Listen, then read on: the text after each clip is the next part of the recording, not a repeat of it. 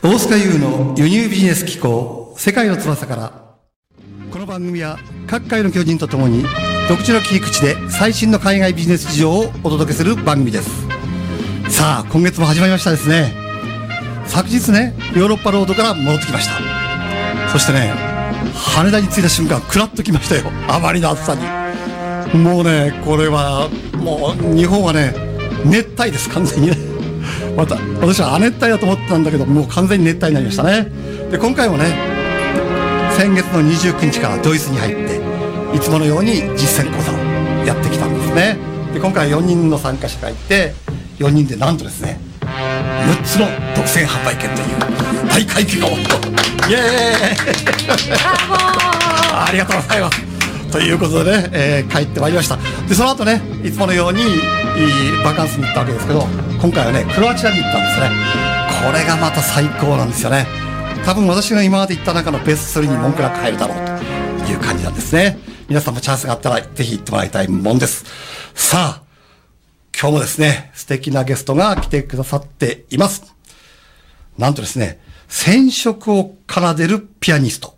こと藤谷直美さんです。よろしくお願いします。ボナセーラ。よろしくお願いしますボナセーラ。ボナセーラですね。ボナセーラはよろしくお願いします。はい。さて、なぜ今日はね、藤谷さんに来ていただいたかというと、藤谷さんはですね、これからご紹介しますけども、イタリアに渡られて、はいピアノのお勉強をされて、はいで、日本に戻ってこられて、これからまあ戻ってこられるっていうことそうですね。たまに戻ってきて、そうですよね。ローマ在住。という感じで。はい。今、ローマに住んでます。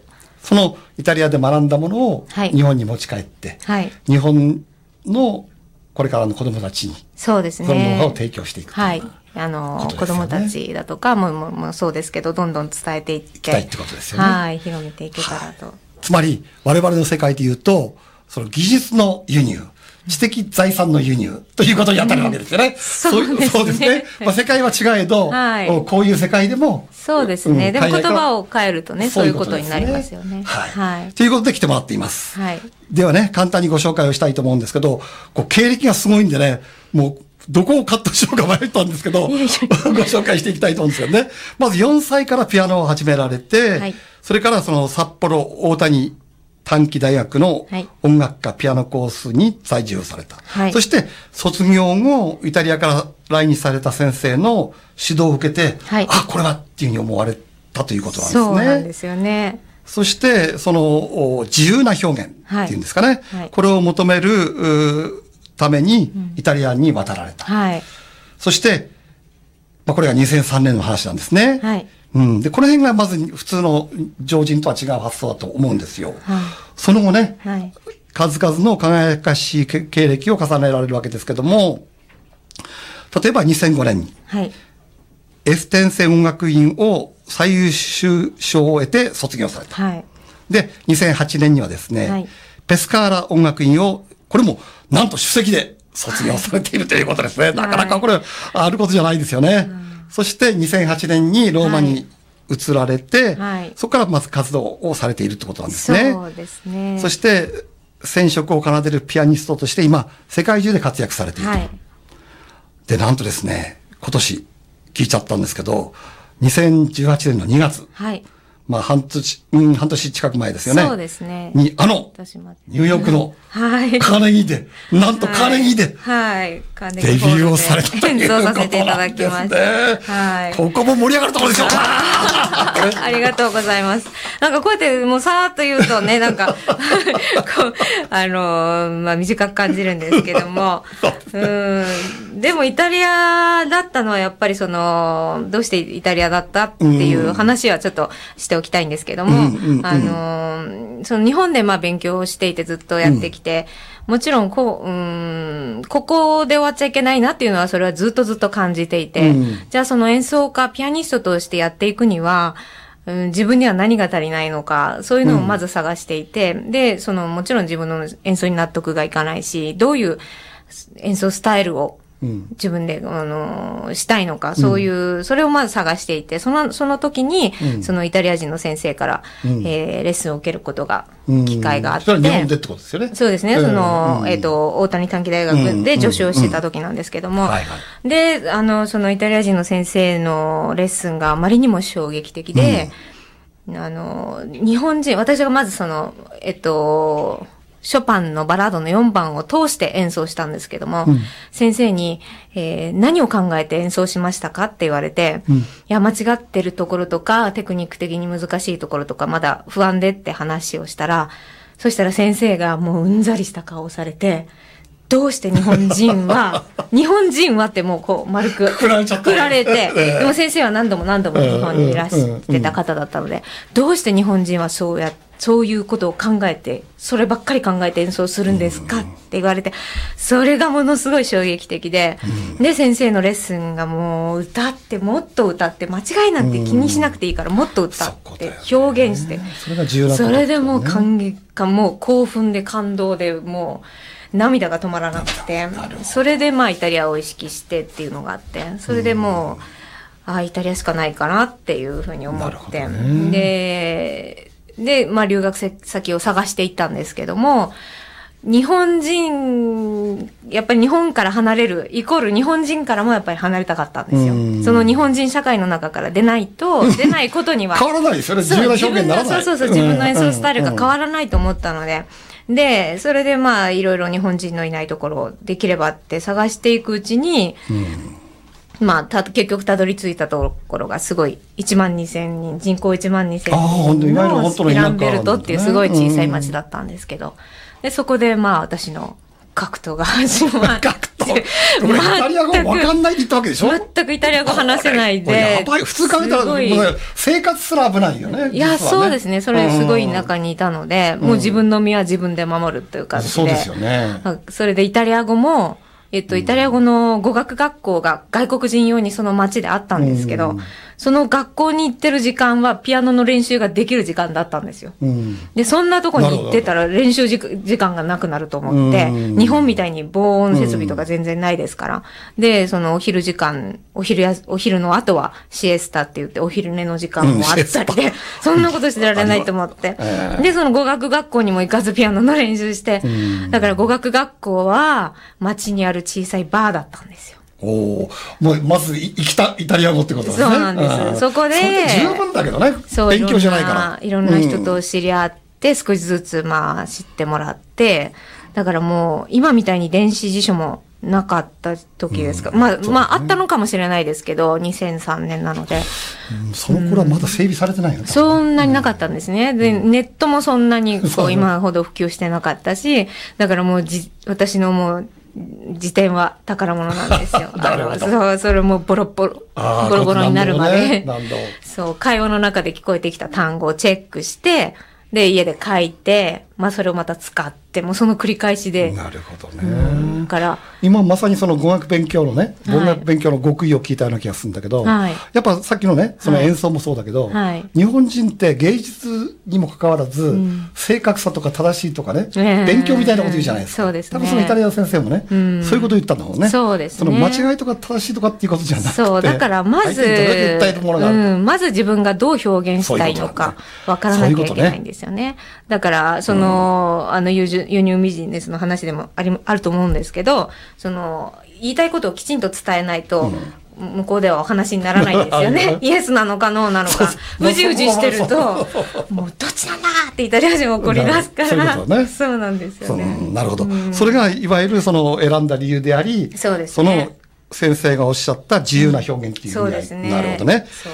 じゃあね、えー最初のね、その藤谷さんのタイトルにもあるように、染色のを奏でるピアニスト。染色を奏でるピアニスト、すごく響き的にすごく綺麗です。綺麗で美しいよそうね。ですねこれどういう意味なの意味的にそれはですね、あの、イタリア人って、えっ、と、大げさにすごく表現することが多くって、例えば1時間待ったのを、あの、1時間じゃなくて一生分待たされたとか、そういうすごい大げさ、そういうふうにね、言うんですけども、えーえっと、まあ、それと、だからちょっと大げさな言い方なんですけど、ミッレって、あの、線という意味でミッレなんですけど、ううんん。ミッレそれをよく使うんですね。うん。それで、まあ私もいろんな、えっと、ローマのオペラ座の首席奏者たちとか、あと、サンタ・チェチーリア管弦楽団とか、ミラノのスカラ座のメンバーとか、いろんな方と共演させていただいたんですけど、それで、まあ共通して言われることが、ミッレコローリって言って、えー線の色ですね。ミッレコローリ、染色を奏でられるピアニストだねって、いろんな方に。色ってのは音色っていうこと音色です。音うん。それをピアノで、だから、まあ、フォルテと、よ強いのか弱いのかだけじゃなくって、その、いろんな色を奏でて、奏でてくれるからその、共演者としても、こう、やりやすい。多彩さを色に例えたってことそうですね。これいいですうね。ん、だから、かっこいいよね。うん、絵に例えてみてもね、うん一色うん二色じゃなくて、こう、いろんな色があるから。でもやっぱりそうなる、うんそうすると演奏もこう、変わってくるっていうか、聞こえ方が全然、もあの、面白くなってくるので。ねそれでそういう表現で、まあ何人かの、そういうイタリアで世界的に活躍してらっしゃる方々から言われて、うんそれで、うんまあそれをちょっとタイトルに。いや、これいいですよ。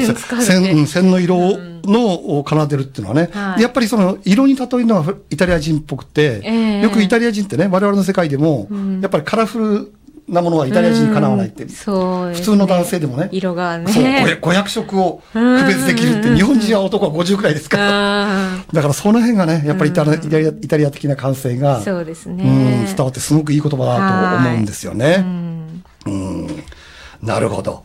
じゃあですね、この辺で、えー、一曲ね、リクエストに入りたいと思うんですけど、はいおなんかね、特別な曲を今日は聴かせていただけるということではい楽しみにしてるんですけど、その辺をちょっとご紹介いただきながら、はいえ今日、まあ、私にとっても特別な日で、えっ、と、主人と結婚記念日なんですね、今 日。それは、ありがとうございますえ、旦那さん今どこですか？今、まあ、ローマにいるんですけど、残念ながら離れてるんですけど。もしかして見て見ててくれるのいや、一応見て、あじゃあで言ってチャオ、チャオ、サウロチャオ。言ってんですけど、ええあのーで、それ、えっ、と、今日お聴きいただく曲は、まあちょっと時間が、まあ2分ぐらいなんですけれども、えっ、と、カーネギーホールで一緒にデュオで、私と主人で演奏した曲をさん、もミュージシャン？えっと、主人はローマのオペラ座のバスクラリネット、クラリネットとバスクラリネット奏者で、えー、彼と一緒にデュオでやった、アルトゥール・ゴットシャルクっていうアメリカ人の現代の音楽家な、作曲家なんですけども、彼とそのレコード会社がカーネギーホールに招いてくれたんですよね。その時の演奏をちょっと聴いていただけなたら。これ、この演奏で、はいその中国ツアーが決まったという、あ、そうなんですよね。そのの はい曲ということになりますかねはい、はい、そうなんです。じゃあ今日はちょっと時間長めにとって、はい。ゆっくり聞いてみましょう。ありがとうございます。はい、いかがでしたか？めちゃくちゃジャージーですね。そうですねクラシックとは本当に感じがしたんですけど。そうですね。ちょっと、まあ、面白い、とても面白い作品でね、そうです難しい曲でもあるんですけど。はい、じゃあ注目のね、後半戦に入っていきたいと思うんですけど、はい。じゃあね、藤谷さんが思う、そのクラシックの魅力はい。っていうのはう、ん。どんな感じなんでしょうかね？そうですね。まあちょっとクラシックってなると、うんなんかこう、いや、敷居が高いわっておっしゃる方も結構いるんですけど、うん結構一般的でも、うん、そんなことはなくって、クラシックの魅力っていうのはやっぱり、あの、本当に真剣に聞いてみると、んやっぱり心にグッてくるものは、クラシックにかなうものはないと思うんですよね、私は。例えばジャズだとかポップスだとか、こう、まあ流してて、あの、リラックスできるとか、そういう感じではあると思うんですけど、クラシックはやっぱりその、その、その人の人間性が出るし、だから、それは演奏にってですか、演奏にです。だからもう魂を込めて演奏するので、だからそういった意味で私はもう表現力を中心、もちろんテクニックもそうですけど、そういった意味で表現力にこだわってんですよね。だから間違わない正しくできる演奏じゃなくって、いかに表現するか、それをどうやってつ、そう、そうすることによって、それが聞いてる方に伝わるので、うん。それが伝わった時のその一体感、それはもう多分他のジャンルではおそらく生まれないんじゃないかなと私は思うんですよね。クラシック以外では。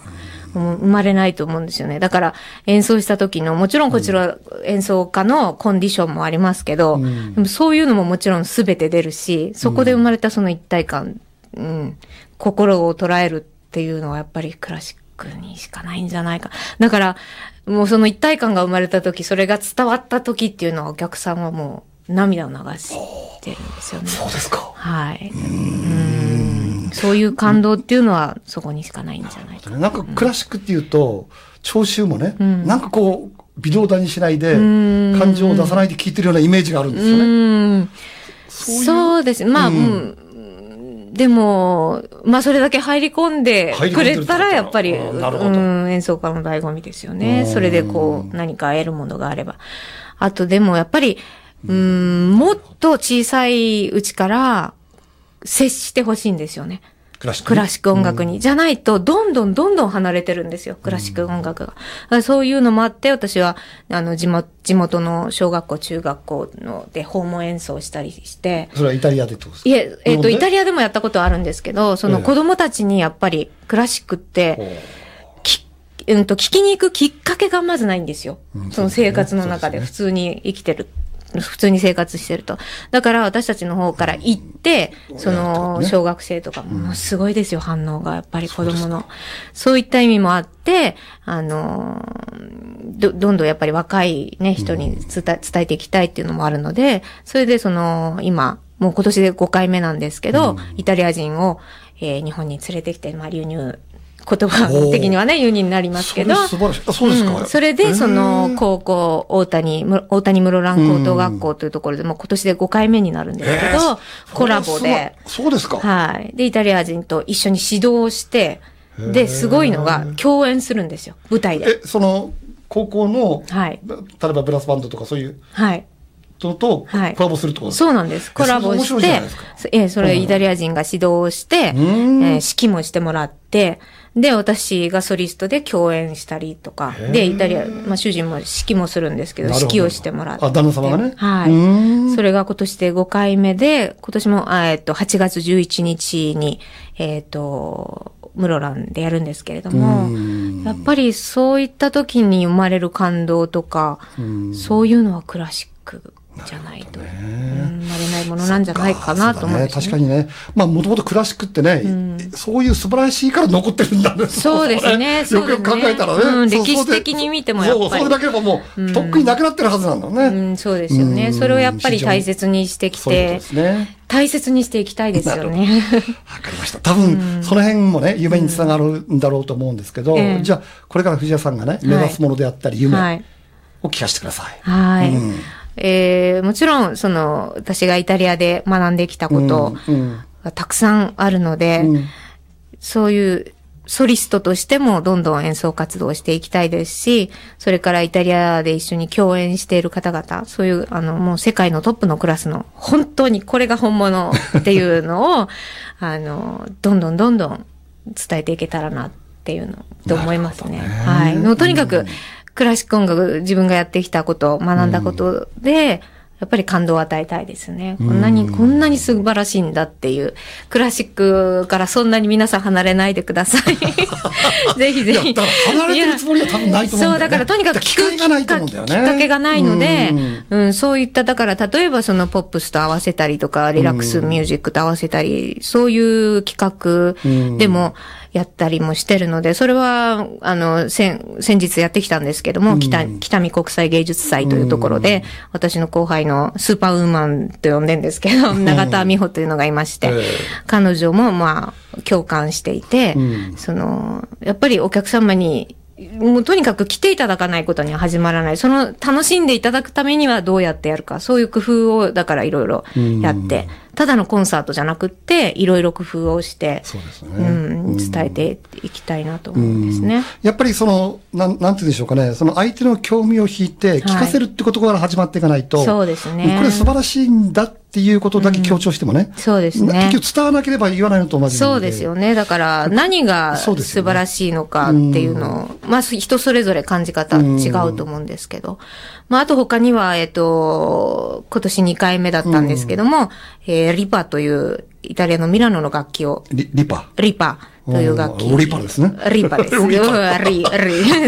巻き舌。なんですけどえーその楽器、クラリネットを去年、まあ、輸入、なんかここでね、つながりますけど、輸入に成功して、えー新大久保の、東京の新大久保のダックス、濁楽器店というところで、うんえー取り扱っていただいてるんですけど。今まで日本になかったなかったものを日本に運んだんですよ。えー、すごいじゃんそ。の、そのコーディネートというか。初上陸そうなんです、それを。いわゆる我々の世界でいう初上陸。うんそれは、まあ、たまたまちょっえとできない、やってもらえないかって言われて、まあ、ええ私も全然初心者ですし、でもやってみたらすごくうまくいって、えでも、まあ、人間関係というか、皆さんとってもすごい穏やか。っていうか、もうダクの方たちも、そのリパの、えーおリパね。リパモンティと、あとそのメイン奏者のパオロ・ベルトラミーニっていうものすごい超人クラリネット奏者がいるんですけど、彼と演奏、まあ、コンサートもやったりして、そうやって広げていったり、そういう仕事もじちょっとやっていてそれもどんどん広げていけたらなとなるほど。思うんですよ、ね。なんかあれですね、そのインポーター的でもあるし、プロデューサー的でもあるし、うんなんかかっこいいく、よく言うとそうなりますけど。いや、新しいものを持ち込んで日本に広めるっていうことですから、そうですね。これまさに我々がやってる世界ですよ。そうですよね。うん、海外に行ってね、海海外の未来とか過去に行って、うんそこにあるものを持ってきて、うん広めていくという。はい。まさにその、おインポータ。ーでありね。うん、パイオニアであり。そうそう。うん。そんな、うん、そう言われると恐れ多いんですけど。で、それの販売活動もされてるってことですか？